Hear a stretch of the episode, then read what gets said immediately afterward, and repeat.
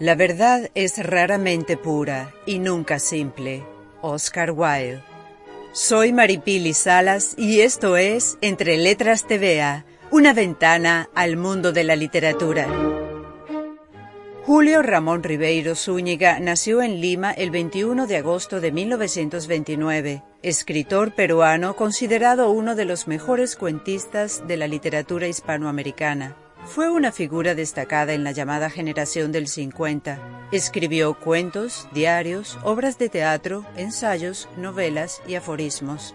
Estudió letras y derecho en la Pontificia Universidad Católica del Perú Ganó una beca de periodismo que le permitió viajar a España en 1953. Luego viaja a París para estudiar en la Universidad de la Sorbona para sus estudios de literatura francesa, pero abandona la carrera aunque se queda en Europa, viajando por varios países y realizando trabajos eventuales. Vuelve a Lima en 1958, donde trabaja como profesor en la Universidad Nacional de San Cristóbal. Regresa a París como periodista por 10 años. Se casó con Laida Cordero y tuvieron un único hijo.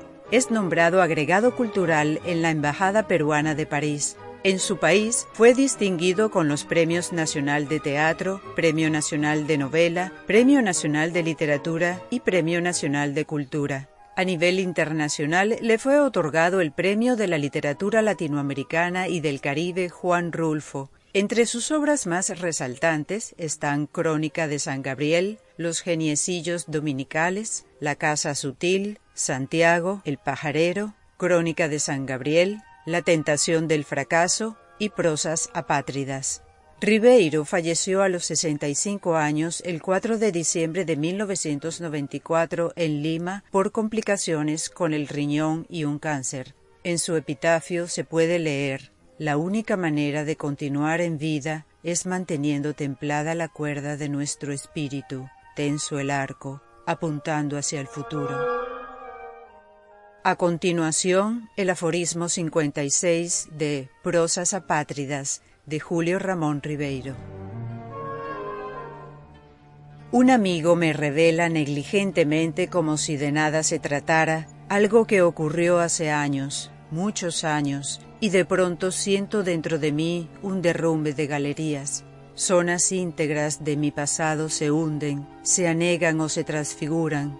Esto me sirve para comprobar que no somos dueños de nada, ni siquiera de nuestro pasado todo lo que hemos vivido y que tendemos a considerar como una adquisición definitiva, inmutable, está constantemente amenazada por nuestro presente, por nuestro futuro.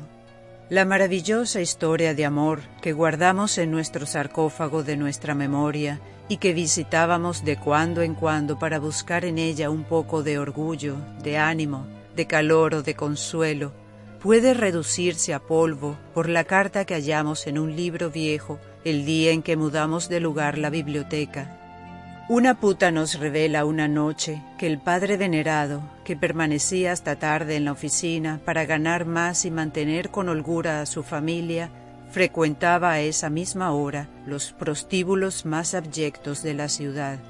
Por un azar, descubrimos que el amigo adulto que admirábamos de niños, porque era con nosotros tan generoso y tan asiduo, era un pederasta que nos hacía astutamente la corte con el propósito de corrompernos. Pero no todo se deteriora en esta permanente erosión del pasado. También las épocas sombrías se iluminan. Así, la abuela que odiábamos y que llenó de rencor nuestra infancia por su severidad, su mal humor, sus caprichos, era en realidad una mujer buenísima que sufría un mal incurable y que repartía prospectos de madrugada en las casas para poder con su salario comprarnos caramelos. En suma, nada hemos adquirido, ni paz, ni gloria, ni dolor, ni desdicha.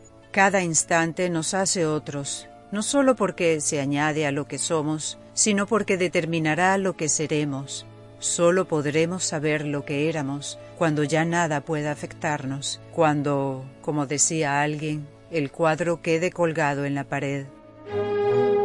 Esto fue Entre Letras de una ventana al mundo de la literatura, una producción de Oídos Atentos, dirección Roger Eliud López, Narración y producción Maripili Salas. En Instagram arroba entre letras TVA.